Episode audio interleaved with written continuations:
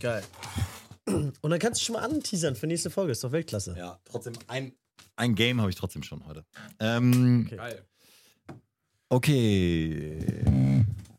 Test, Test, Test. Jo. Test, Test, hörst du? Jo. Kannst auch sagen, wir wollen so die 100. Folge nicht feiern nach so einer Niederlage. Ja, stimmt, das ist geil. Ähm, hier ist Folge 99.2 von HSV. Meine Frau! Herzlich willkommen, 99.2. Äh, Wir wollen einfach die 100. Folge nicht verschwenden mit so einer ähm, Heimniederlagenanalyse gegen Heidenheim. Das bockt nicht. Ähm, wenn wir jetzt nochmal verlieren, dann wird's 99.3. Ähm, Yes. Bis wir endlich wieder drei Punkte holen. Erst dann kommt Folge 100 mit einigen Specials, die wir uns überlegt haben. Aber jetzt nützt es nichts. Jetzt müssen wir erstmal ganz kurz über äh, diese Heimniederlage reden, bei der ich leider nicht dabei sein konnte. Ich war leider krank, ähm, bereue das aber wirklich gar nicht. Ähm, das war ja, da, danach ging es mir noch schlechter. Ja, also das, das Deprimierendste ist ja eigentlich, dass wir schon seit Wochen im Podcast so ein bisschen äh, prophezeit haben und da immerhin spricht das ja für vielleicht unsere Qualität, dass wir wussten, dass wir da auf einem schlechten Weg sind und das hat das jetzt alles nochmal bestätigt.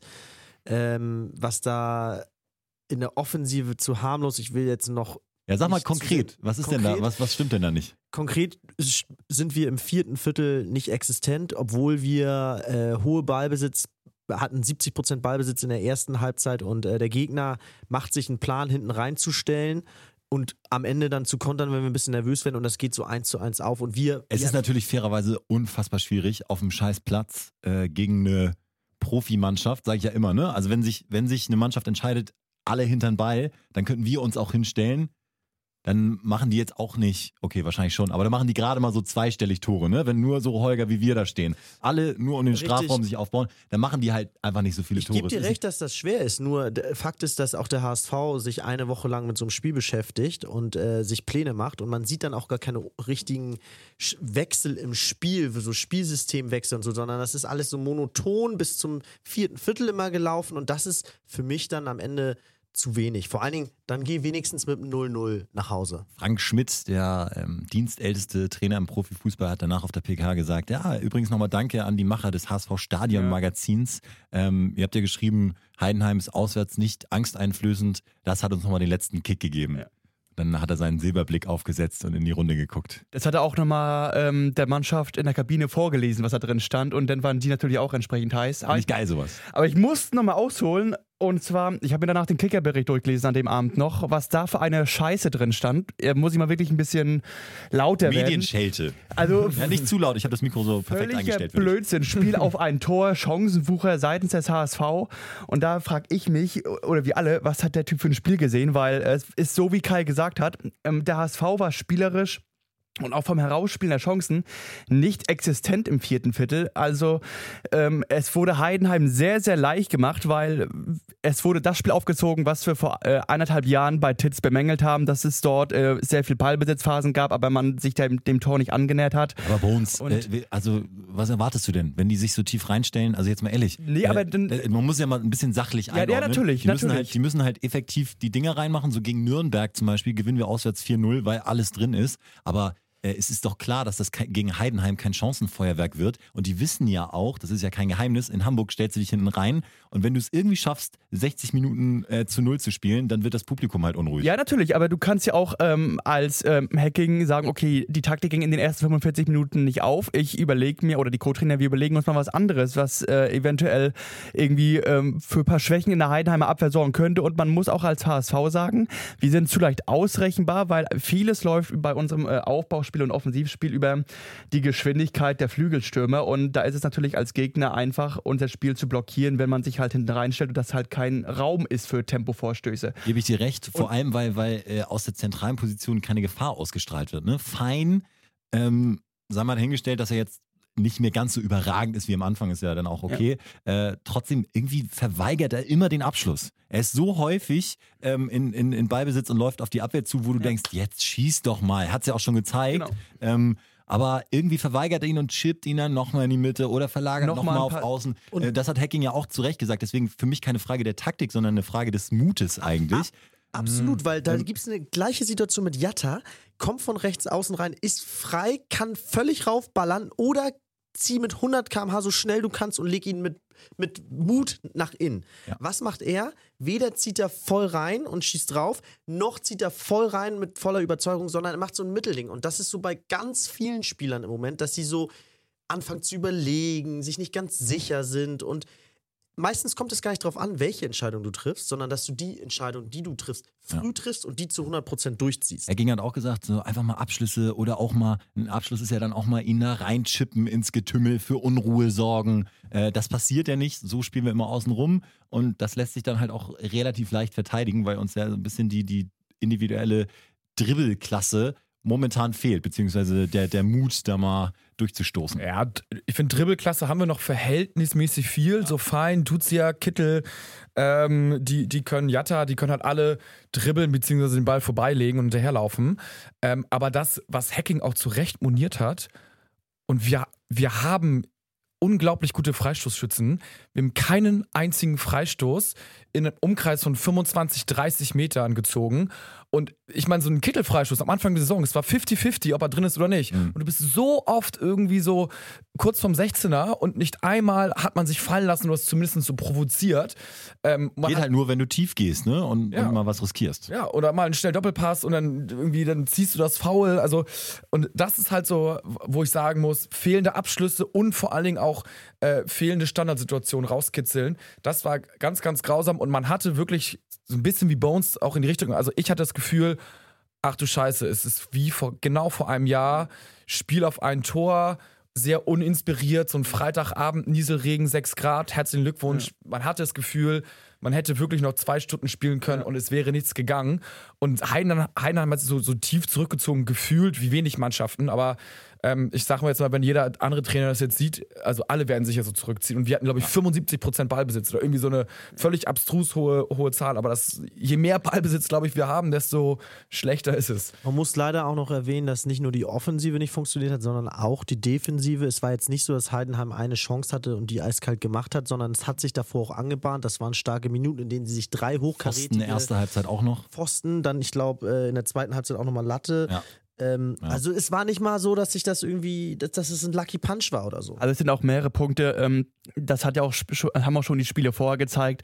Der HSV ist im Moment tot, wenn du das Mittelfeld in Manndeckung nimmst. Mit Fein, Duziak. Wenn die eine Manndeckung bekommen, dann fehlt halt komplett die Brücke zwischen Abwehr und Sturm. Dann kommt da kein Ball mehr durch. Und deswegen hat man auch immer die Rückwärtsbewegung von Harnik, dass man ihn teilweise im eigenen 6-Meter-Raum vorfindet. Der auch, äh, Entschuldigung, mit den, der auch mit den Spielern dann.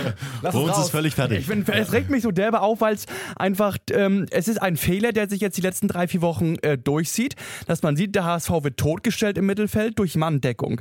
Und da muss ich doch als Trainerteam irgendwie eine Lösung entwickeln. Wie können wir eine Alternative zu dieser Manndeckungsproblematik schaffen? Weil offensichtlich können Fein und Duziak dieser Manndeckung nicht entkommen oder haben nicht genügend Antrittsmöglichkeiten, um sich mal irgendwie für ein, zwei Spielsituationen freizulaufen.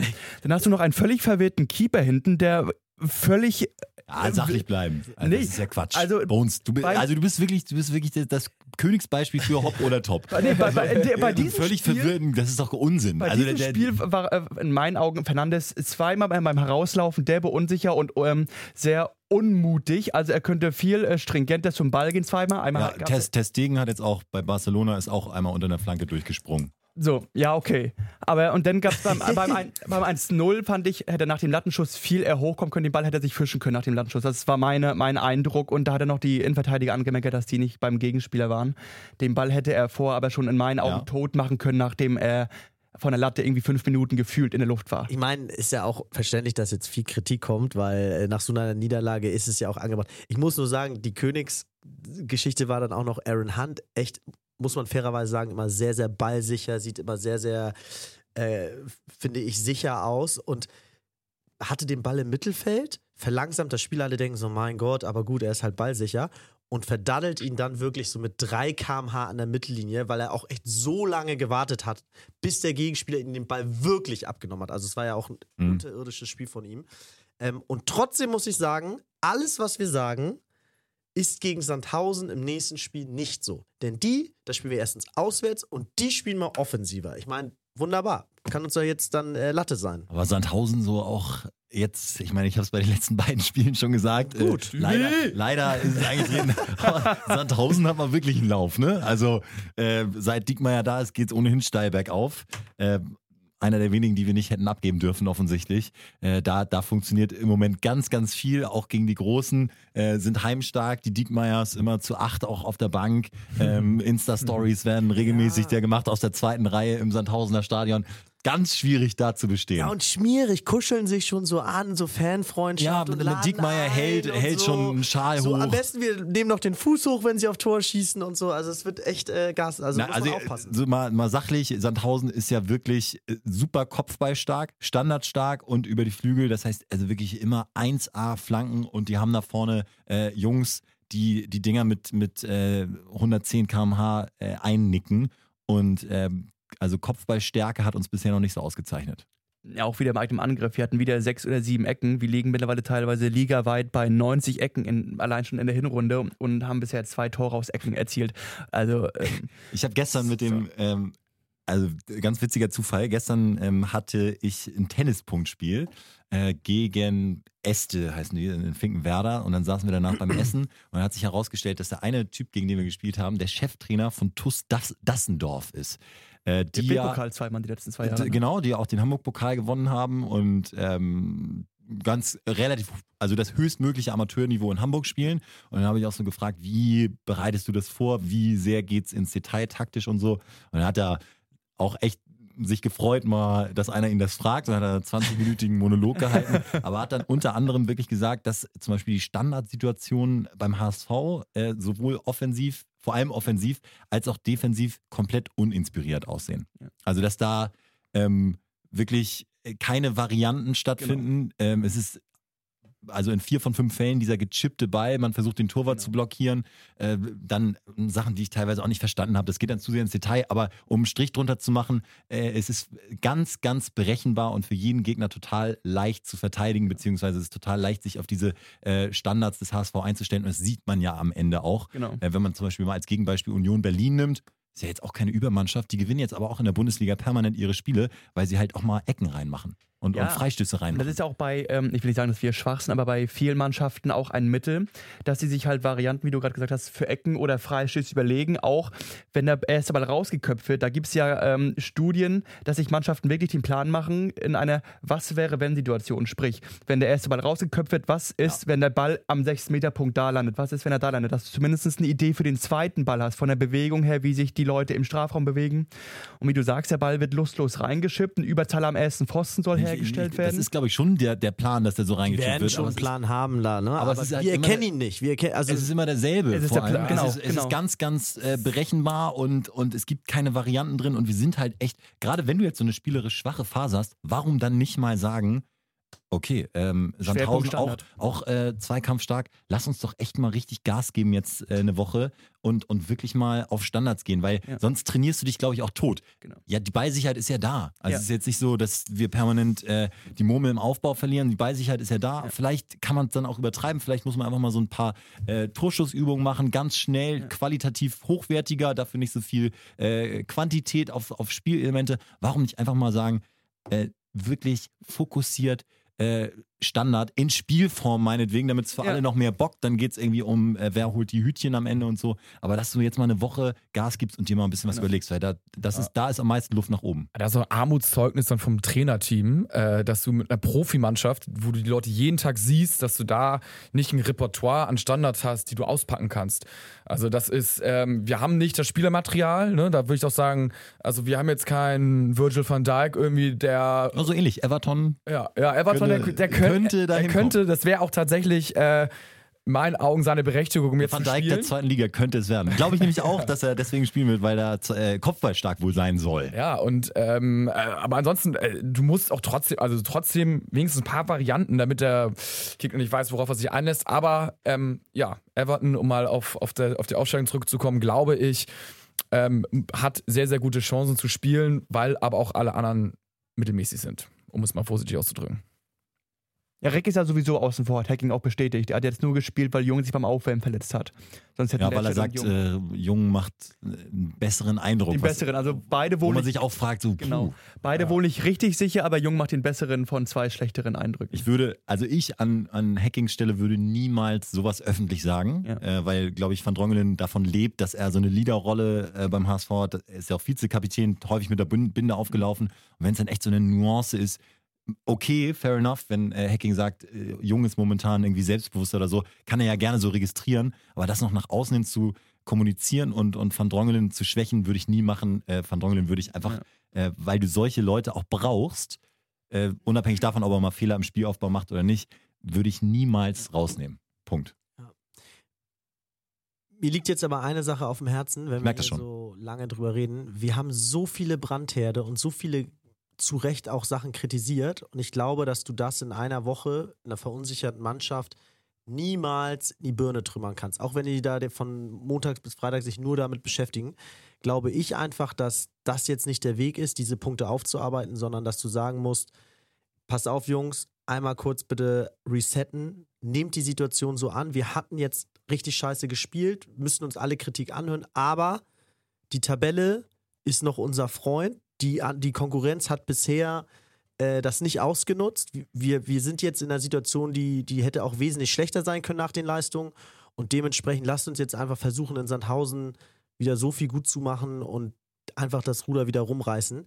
Klar ist das inhaltlich mau, aber du kannst auch nicht mehr in meinen Augen als zwei, drei Punkte inhaltlich verbessern in so einer Woche.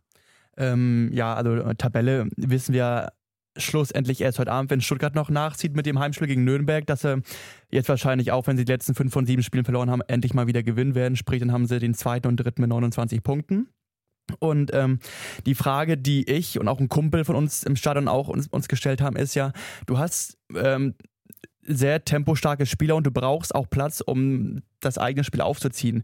Wäre es denn so verkehrt, auch im eigenen Stadion einfach mal den Gegner kommen zu lassen, dass man halt äh, in Form von schnellen Gegenangriffen, den Jatta oder Narei oder Duziak die Linie runterschickt? Das ist ja da genau das Spiel, was der HSV und Hacking brauchen, um die Tore zu erzielen.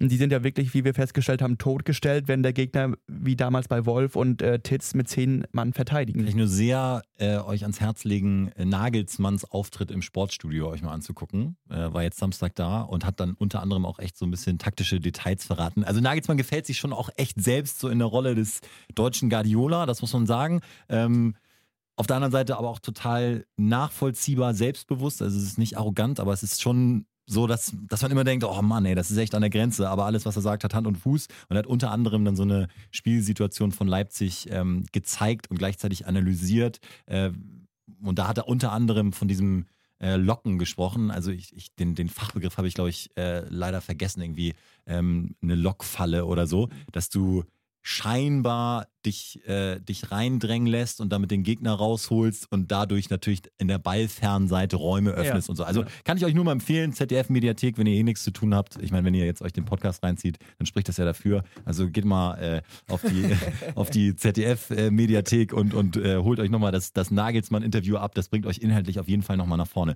Äh, und ja, das bedeutet, man kann auf jeden Fall ein bisschen was machen. Trotzdem, glaube ich, hat Hacking so den Anspruch, schon den Ball haben zu wollen. Und es ist immer schwierig, glaube ich, dem Gegner absichtlich den Ball zu geben. Ich glaube, Mhm. so einfach ist es nicht.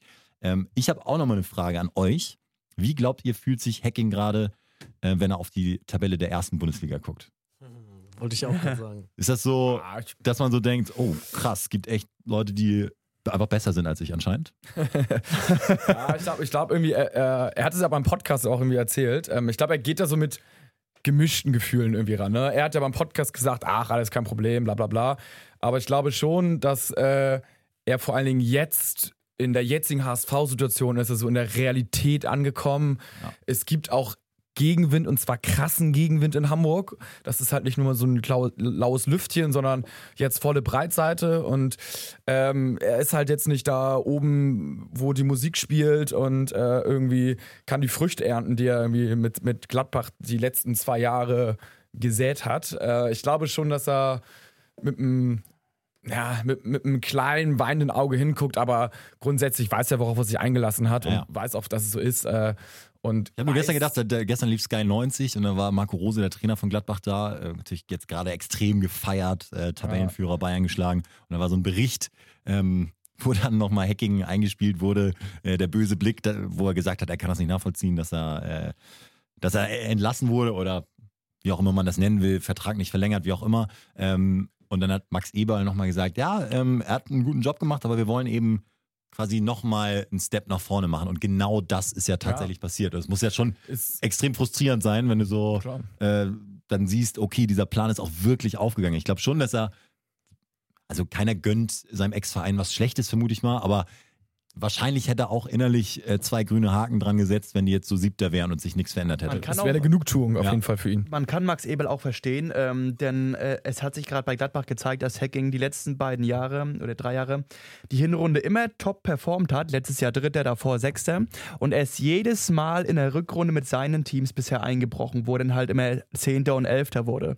Also er kann es oder schafft es anscheinend in den letzten Teams nicht, seine Hinrunden-Performance über eine ganze Saison hinweg zu strecken, weil er immer wieder eingebrochen ist bei seinen Stationen, wo er Trainer war in der Rückrunde. also einbrechen darf er jetzt nicht noch. Also von der, von der letzten- Hinrunden. äh, Ja, aber Performance. Einbruch, Die letzten- Einbruch, Einbruch ist auch relativ, eigentlich ne? schon, oder? Also, Ja, aber- Für mich ist das äh, jetzt gerade so ein Einbruch. Nee, aber Hinrunde war er immer Dritter, Sechster oder Vierter und in der Rückrunde war sein Durchschnittsplatz immer Zehnter, Elfter mit seinen Teams. Für dich ist ein Einbruch, ähm, für äh, Hacking ist es eine, eine Welle. Für Bolt. Ich muss, ich, ich muss mal drei Punkte dazu sagen. Also erstens, ich bin kein Freund davon, ein Zeugnis zu stellen, wenn es beim HSV gerade eine Krise ist in meinen Augen und bei Gladbach gerade der absolute Höhepunkt. Das ist jetzt so der Zeitpunkt, wo man ihm das mieseste Zeugnis ausstellt. Das kann nach in Darum ging es ja gar nicht. Ich habe nur gesagt, wie er sich fühlt jetzt wohl. Okay, richtig, aber ich wollte nur sagen, ich finde, man muss, er ist für die Performance der Mannschaft für mich verantwortlich und deswegen ist alle Kritik an Dieter Hacking berechtigt, weil die Performance nicht stimmt.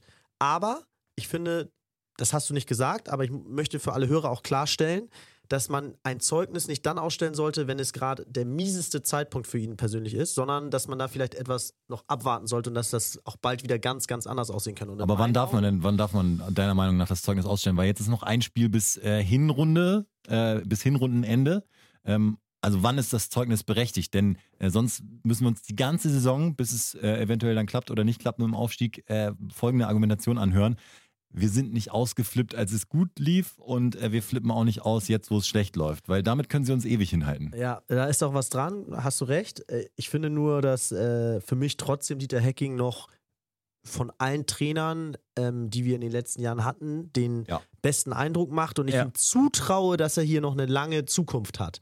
Mehr als ich das anderen Trainern zutrauen würde. Ich Absolut. Es, also ich stelle wirklich nicht Dieter Hacking in Frage, äh, aber äh, ich stelle äh, im Moment seine Performance in Frage und die Performance des HSV. Also das, darum geht es ja. Es muss ja, Ja. nicht immer äh, automatisch bedeuten, wenn man sagt, ähm, irgendwas läuft grundsätzlich falsch, dass man sagt, Coach raus. Das ist ja wirklich der, äh, der Fehler, den, den man jetzt sozusagen in Hamburg immer gemacht hat. Es wird auch nicht besser, ähm, zwangsläufig, wenn du jetzt einen neuen hättest. Also überhaupt keinen Bock drauf. Da haben wir einen überdurchschnittlich guten. Aber irgendwas ist doch, äh, ist doch nicht äh, richtig und deswegen läuft es im Moment falsch. Aber so richtig äh, analysieren kann es trotzdem keiner, weil trainieren kannst du es wahrscheinlich nicht, äh, den Abschluss da zu suchen oder den Mut zu haben, ähm, die Murmel reinzujagen, sondern du musst es dann, ich weiß auch nicht, dann erzwingen oder was auch immer für Ja, es Phrasen sind- da ja. gefordert sind. auch die Säulen in der Mannschaft, die man jetzt mal so hat, ne? Das ist halt mit einem Rick von Drongelen irgendwie eine Innenverteidigung, 20 Jahre irgendwie fein, 20 Jahre Aaron Hunt, der irgendwie immer verletzt ist. Also das ist jetzt und Hinterseher. Und genau die waren Äh, Anfang der Saison geil. Genau, ja, und das sind die in Anführungsstrichen Säulen so und Ja. das ist halt auch ein fragiles Gebilde so und äh, da kannst du natürlich nicht erwarten, also das ist auch wieder ein kleines Mosaiksteinchen so, die sind nicht alle irgendwie 27 und äh, sind super konstant, sondern halt einfach sehr, sehr schwankend. Also wir müssen auch gucken, wo wir ähm, vor der Saison herkommen und woraus dieser Kader auch besteht. Wir hatten mit Fein niemand, äh, einen aus Regen, Regensburg, Narei aus Fürth, Kittel ewig Narei, verletzt, Ja. Ingolstadt. Narei war äh, aber schon ein Jahr da. Stimmt, ja, aber ähm, Ja. war ja trotzdem auch von einem durchschnittlichen Zweitligisten. Also das ist das aber ey, das ist, also ich So, meine, das, ähm, was ist das für ein Anspruch? ähm, Letschert kommt von wir sind ja klarer, wir sind ja klarer Favorit für den Ja, Aufstieg. klar, aber man muss so gucken, für die meisten Spieler ist es auch ähm, die zweite Station im Profifußball, wo bevor es jetzt irgendwie äh, langsam groß wird. Und äh, wie gesagt, vor einem Jahr hätten wir gesagt, mein Gott, lass Jada, wenn es geht, draußen. Jetzt sind wir froh, wenn er zurückkommt. Ähm, das muss man auch alles mal in die Waagschale werfen. Und äh, äh, für den Kader, den wir haben, hat Hacking schon schon sehr, sehr viel und sehr viel gute Ergebnisse rausgeholt. Aber es muss der nächste Schritt auch folgen. Lassen wir so stehen und äh, gucken dann mal, wie es Sonntag 13.30 Uhr gegen Sandhausen ausgeht. Wie gesagt, äh, ich finde das, also da zu gewinnen, das wäre wirklich ein richtig starker Auswärtssieg. Also da wäre für mich sogar ein Schritt in die richtige Richtung, da einen Punkt zu holen, sag ich mal ganz ehrlich. Ähm, wie sieht es da bei euch aus? Ich hatte vor Heidenheim ein unterirdisch schlechtes Gefühl und habe vor Sandhausen ein sehr gutes Gefühl. Aber ich glaube- würde, würdet ihr auch sagen, so ein Punkt wäre wär ganz gut so in Sandhausen? Sechs Punkte drunter. Also, aus, wir- den letzten beiden Spielen Ja. in 2019? Darmstadt, Sandhausen jetzt ja, zweimal auswärts. Ich bin auch bei sechs Punkten, muss ich ganz ehrlich Ja. sagen. Ich glaube, man, man, ich würde mich da zumindest äh, zufrieden geben im Punkt. Sei, kündige ich schon mal an. Gegen Darmstadt äh, bräuchte ich auch den Sieg, wobei in Darmstadt, ne, ihr wisst, wie es ist, Ja. ähm, wird ja auch nichts geschenkt. Und dann beginnt ja schon wieder die Rückrunde. Also, äh, boah, ja, wollen wir mal gucken. Es ist eine ganz schwierige Phase, äh, eine Welle, wie äh, Dieter Hecking und Jonas Bold sagen. Ähm, wir sagen vielleicht schon eine kleine Krise. Gato will noch die Tipico-Quote für Sonntag kurz raushauen und dann muss ich hier äh, meine Sendung starten. 18.39 Uhr ist es. Was sagt ihr denn äh, technisch? Was ist euer Tipp? Also mittlerweile müsstest du eigentlich 205 kriegen. Wir haben übrigens am Wochenende richtig geil gewonnen, ne? Wirklich? Ja. Da haben wir, da hatte ich Plus gemacht, äh, weil wir haben irgendwie die, Eck- das Eckenbusiness richtig. Das Genau. HSV, also es eine Ecke gibt zwischen der 0. Minute und 7,59. Und dann das HSV mehr als 6,5 Genau. Ecken macht. Es waren sieben. So sicheres Ding war Quote 2,2. Und wenn Jatta spielt zum Beispiel, der macht ja, da holt er allein schon Drei, irgendwie vier, drei ja. Ecken raus, weil er irgendwie gerade aussprintet. Also sag mir, was die Quote ist. Ich muss es beenden hier. Ja, was tippst du doch mal? Was tippst du? 205. Nee, falsch. 1,8. Nee, falsch. Es, also es muss über zwei sein. Nein, es ist 1,95. Okay. Aber man muss sagen, es ist schon eigentlich, es ist Sandhausen, ne? Man muss jetzt auch mal die Kirche im Dorf lassen. Man kann nicht jeder. Sandhausen gehört aber zu den Top 8 der zweiten Liga. Ja, Sandhausen spielt auch 1-1 letzten Spieltag gegen Dresden. Und, die sind richtig scheiße. Zu Hause Stuttgart auch. Ja. Ah, Ja. schon traurig, dass wir eine 50-50 mittlerweile bei Sandhausen haben. Aber das ist, es ist die Realität. Äh, der HSV ist einfach nur ein guter Zweitligist. Schiebe, hör auf! Jetzt reicht's ist, langsam. Das ist ja einfach so. Also, ja, was heißt ein guter Zweitligist? Wir sind immer noch auf dem Äh, Aufstiegsplatz. vielleicht sprechen wir darüber dann in der großen Jubiläumsfolge Oh nächste yeah. Woche. Die gibt es aber nur bei einem Sieg. Und ähm, ansonsten gibt es spätestens, wenn wir jetzt zweimal verlieren sollten, dann die, Im Januar. äh, zwischen den Jahren. du redest es doch schon wieder herbei. Tschüss und nur. Der HSV.